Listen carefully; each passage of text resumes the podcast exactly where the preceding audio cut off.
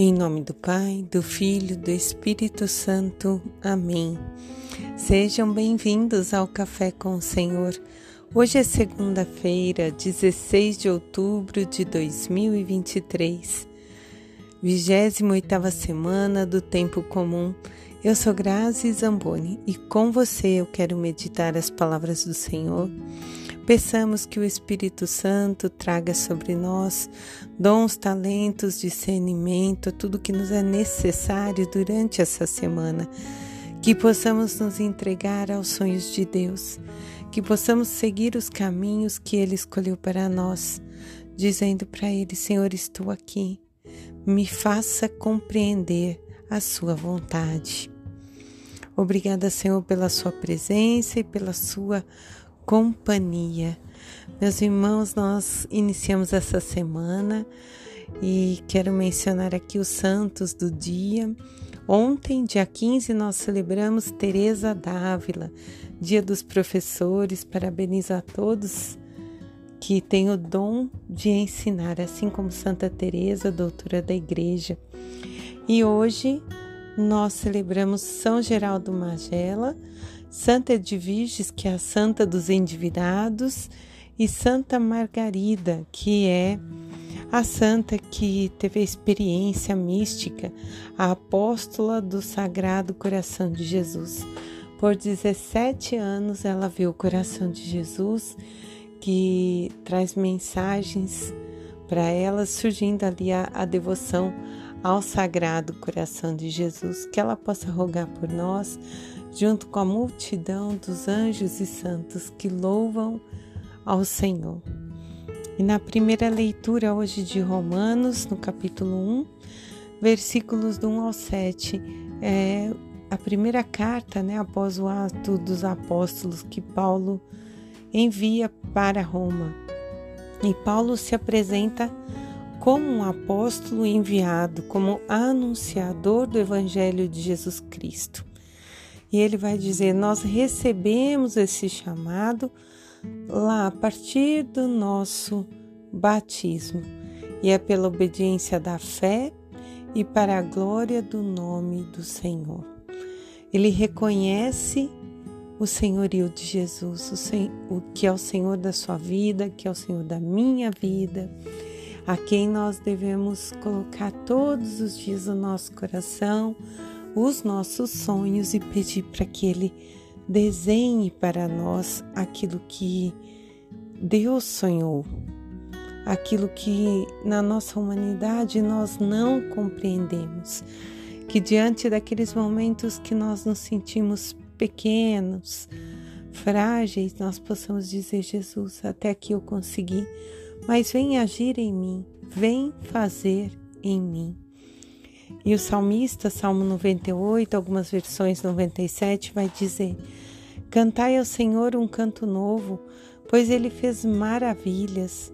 O Senhor manifestou a sua salvação diante das nações. Lembrou-se da sua misericórdia e fidelidade para com Israel. Aclamai, ó terra inteira.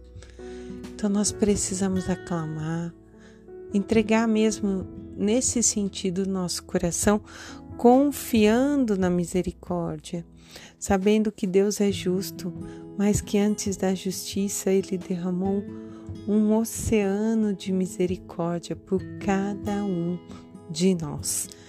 Leitura hoje de São Lucas, capítulo 11, versículos do 29 ao 32, vai dizer que Jesus tinha uma multidão muito grande e ele diz: Esta geração é uma geração perversa, vive pedindo um sinal, mas não lhe será dado o sinal.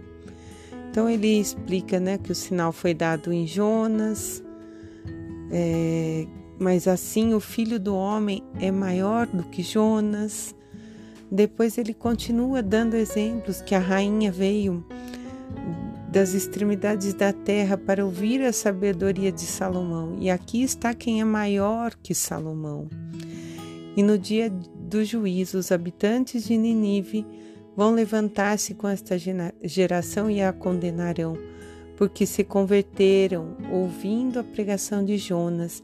E aqui está alguém que é maior do que Jonas. Então, diante dos milagres, diante da presença de Jesus, muitos não acreditavam e não acreditam até hoje. Negam né, a experiência do Cristo, não fazem é, participação com Ele no dia a dia. E em tudo, nessa palavra, há um chamado mas em todo chamado há uma escolha. Jonas foi, anunciou a Ninive, Ninive compreendeu aquele chamado e optou, converteu-se. E acontece com nós diariamente. Depois a palavra vai também nos mostrar por um outro ângulo que Jonas Antes de pregar, de levar a conversão a Ninive, ele também relutou contra o chamado. E ele esteve três dias no ventre do peixe. Porém, Jesus foi obediente, a palavra diz que ele obedeceu até a morte de cruz.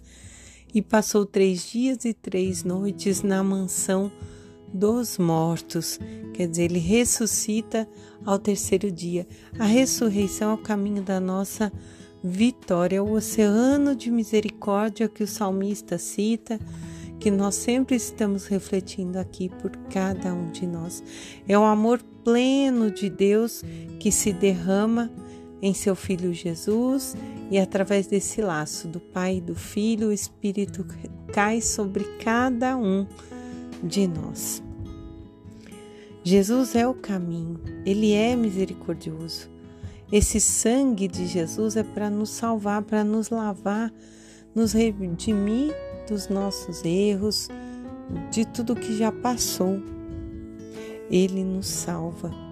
E aí, meus irmãos, nós ficamos com uma meditação que o Papa fez num dos seus ângelos, dizendo que as obras são necessárias, mas sem amor e sem misericórdia, elas não servem para nada. Muitas vezes só fazemos e nós não podemos só fazer, que cai naquele automático, é necessário fazer oferecendo, se doando, servindo, estando em Jesus para que Ele esteja em nós. E Jesus está ali presente, Ele é o sinal do amor do Pai que foi nos oferecido. Por isso que ele diz: aqui está quem é maior do que Jonas. Jesus ensina e espera que nós acolhamos o Pai, que é o amor dele por nós. Que a gente se abra para escutar o chamado, para compreender e agir. Ele vem cumprir a aliança que Deus fez com Israel. E em cada dia nós podemos experimentar esse amor do Senhor por cada um de nós. Jesus é a manifestação suprema do amor de Deus. Não é preciso mais nenhum sinal, Ele é todo sinal que nós precisávamos. Em nome do Pai, do Filho do Espírito Santo. Amém.